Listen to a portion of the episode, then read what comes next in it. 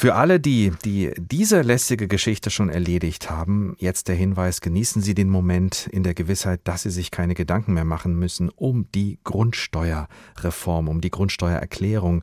Und für alle anderen haben wir jetzt noch ein paar Ratschläge auf den letzten Drücker.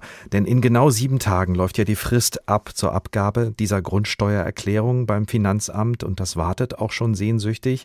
Bisher haben nur etwa die Hälfte der Hauseigentümer das Formular ausgefüllt. Den anderen verbleiben somit nur noch wenige Tage um ihre Erklärung fristgerecht einzureichen. Ich habe darüber gesprochen mit Jörg Leine, Steuerexperte von finanztipp.de. Und ich habe ihn erstmal gefragt, die wichtigste Frage zuerst, was passiert denn, wenn man es nicht rechtzeitig bis zum 31. Januar schafft, diese Grundsteuererklärung abzugeben?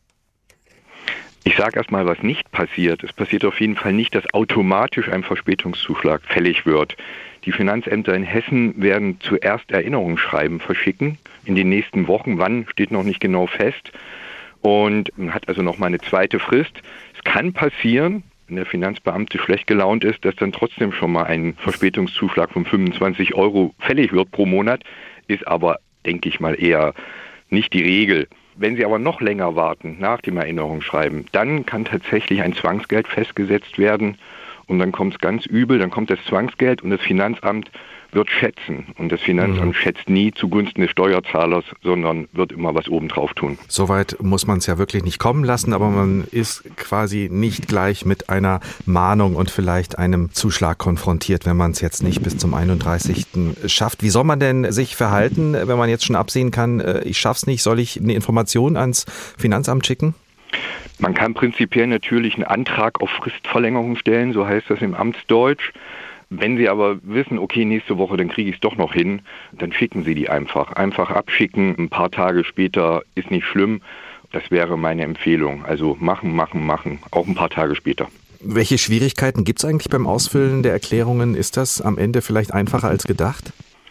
Ja, prinzipiell ist so eine Grundsteuererklärung schon einfacher als die normale Steuererklärung, die viele ja ohnehin auch machen müssen. Allerdings ist es halt dann doch wieder kompliziert. Es sind Steuern und bei Steuern ist es immer kompliziert. Die Formulare sind umfangreich, egal ob Sie die ausgedruckt haben oder ob Sie das über Elster am Computer machen. Und es ist viel Steuerdeutsch, was schwer verständlich ist.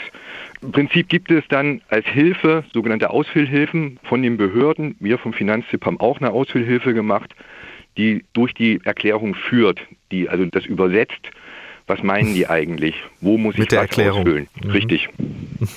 Also doch offenbar nicht so einfach wie gedacht. Gibt es denn Fallstricke, bei denen man besonders aufpassen muss? Oder sollte man sagen, einfach erstmal abgeben und wenn was falsch ist, meldet sich das Finanzamt sowieso?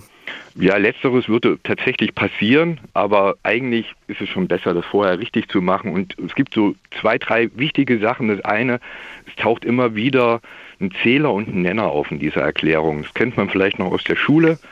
Aber hier ist das Problem, es hat immer unterschiedliche Bedeutungen. Also da sollte man genau hinschauen. Wie gesagt, Ausfüllhilfen helfen.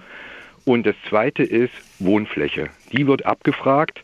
Und da sollte man sich bewusst sein, dass viele Sachen im Haus nicht zur Wohnfläche zählen. Also nicht ausgebauter Keller, ein Dachboden, eine Waschküche und so weiter. Die zählen alle nicht dazu. Deshalb da gründlich sein, denn jeder Quadratmeter mehr, den man angibt als Wohnfläche, ist mehr bei der Grundsteuer am Ende.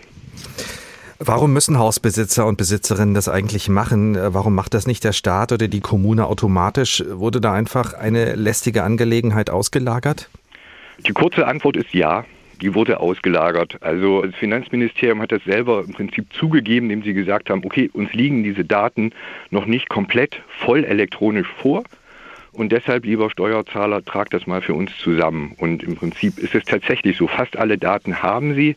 Das ist eigentlich das Einzige. Also da wurde tatsächlich Arbeit ausgelagert, weil die Digitalisierung halt von den Behörden über Jahre, vielleicht Jahrzehnte verschlafen worden ist.